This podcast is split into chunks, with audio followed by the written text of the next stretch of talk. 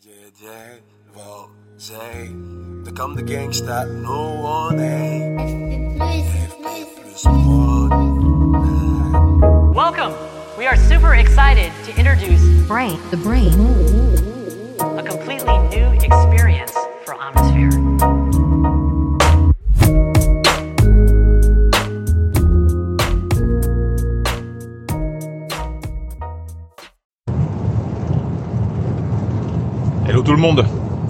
antifragiles. J'espère que vous allez bien, j'espère que, que tout va bien pour vous. Normalement quand sort cet épisode, les- l'année 2024 a, déjà bien commencé.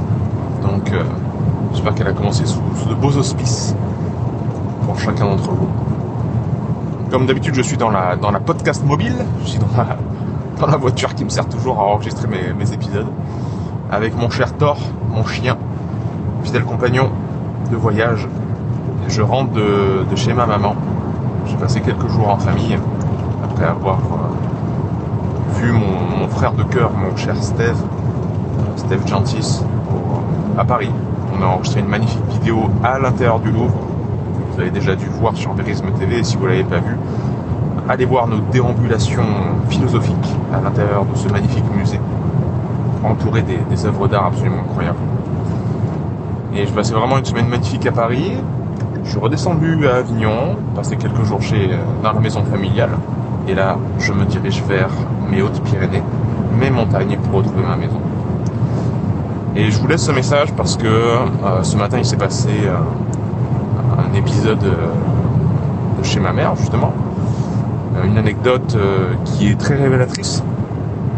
Des choses que, que j'aime à transmettre sur ces podcasts. Et dans mes newsletters aussi, et puis euh, parfois dans des vidéos un peu plus philosophiques sur Verisme TV, et qui est vraiment en lien avec le relationnel que l'on a avec les gens qu'on aime, et vraiment les, gens qui sont proches de nous, les amis, la famille, et à quel point euh, les gens qui nous veulent du bien, parfois nous font du mal. Et, euh, comme dirait Taleb, c'est les gens qui nous veulent du mal qui nous font parfois du bien. Je dis ça parce que j'ai une maman qui est, euh, qui est magique, qui est vraiment euh, la plus douce et la plus gentille de toutes les mamans. J'aime euh, par-dessus tout, vraiment, vraiment par-dessus tout. Et dans sa dans sa position de maman si aimante, je pense pas qu'il y ait une maman sur terre qui puisse autant aimer ses enfants qu'elle. Elle essaye de nous protéger et en ce faisant, euh, parfois, même souvent, elle ne nous dit pas les choses qui, la rendent triste, les choses qui ne vont pas dans sa vie à elle. Euh, et malheureusement, nous, ces enfants, on découvre les choses a posteriori. C'est-à-dire les périodes de tristesse, les périodes de douleur, les périodes de souffrance. On les découvre a posteriori. Et là, c'est très dur en fait. Quand on aime quelqu'un et qui nous dit que le mois dernier, euh, l'année dernière, récemment, il ou elle a souffert. J'étais triste, j'étais pas bien, j'ai passé une mauvaise passe, etc. Quand on vous dit ça, et que c'est quelqu'un que vous aimez tendrement qui vous dit ça, vous êtes impuissant. On vous met face à votre impuissance en fait. Parce que l'événement est passé, vous pouvez plus rien faire. hein. Vous n'êtes plus euh, en capacité d'aider la personne, et aider la personne, ça ne veut pas dire être euh, force de proposition pour trouver des solutions. Ça veut être simplement dire écouter. Être là pour entendre. Euh, Vraiment être à côté de la personne.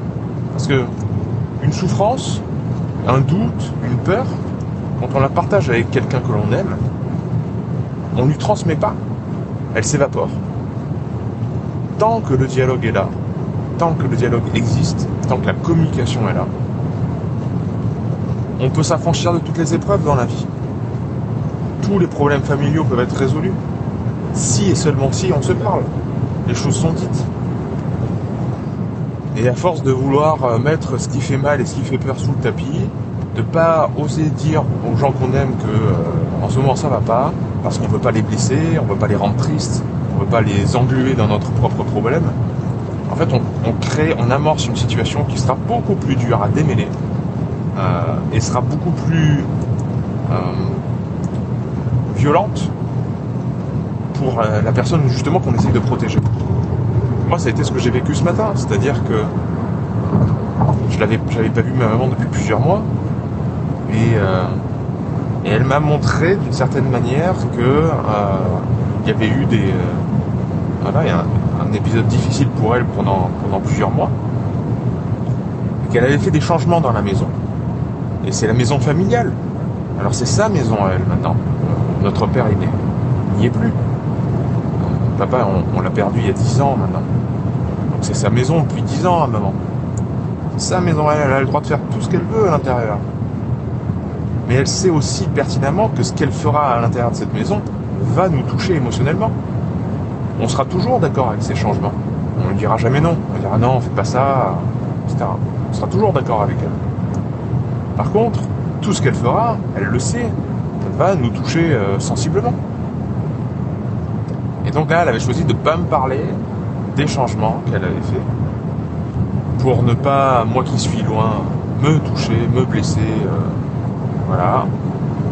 Et là, j'ai été face au fait accompli, encore une fois, impuissant, non seulement euh, devant cette situation qui ne pouvait pas être changée, mais aussi impuissant par rapport au fait qu'elle me dise j'ai fait ces changements dans la maison parce que je me sentais pas bien. Je vivais ça et ça et ça, émotionnellement, etc. Et donc euh, là aussi impuissant par rapport au fait de l'aider. Elle, c'est fini maintenant, ce, ce, passage à vide un petit peu dur est terminé, donc je peux plus l'aider. Donc non seulement je peux plus avoir mon mot à dire quant, à, euh, change- quant au changement dans, dans la maison, mais en plus je peux plus l'aider. Donc bref, on est doublement perdant. Elle, elle est triste de me rendre triste euh, euh, en me mettant devant le fait accompli. Moi, je suis triste de ne pas pouvoir avoir pu euh, au moins être là quand ça allait pas. Bref, tout le monde est perdant. Et c'est une leçon, ça. C'est vraiment, vraiment une leçon. Leçon de vie. Le dialogue. Le dialogue. Tant qu'on parle, tant que l'on se dit des choses, surtout au sein d'une même famille, les problèmes s'évaporent. Les problèmes ne resteront pas des problèmes. Ils vont pas se transformer en des choses tentaculaires qui vont prendre de plus en plus d'espace, euh, vont euh, engluer, empêcher tous les actes, parce qu'on n'osera pas, on n'osera pas euh, soulever le problème, on n'osera pas euh, commencer amorcer la discussion qui, on le sait, discute, euh, partira dans les, dans les motifs, partira dans, euh, ouais, dans, dans beaucoup d'émotions à démêler et donc euh, sans doute beaucoup de temps, beaucoup, de choses sous-jacentes qui n'ont pas été dites, etc.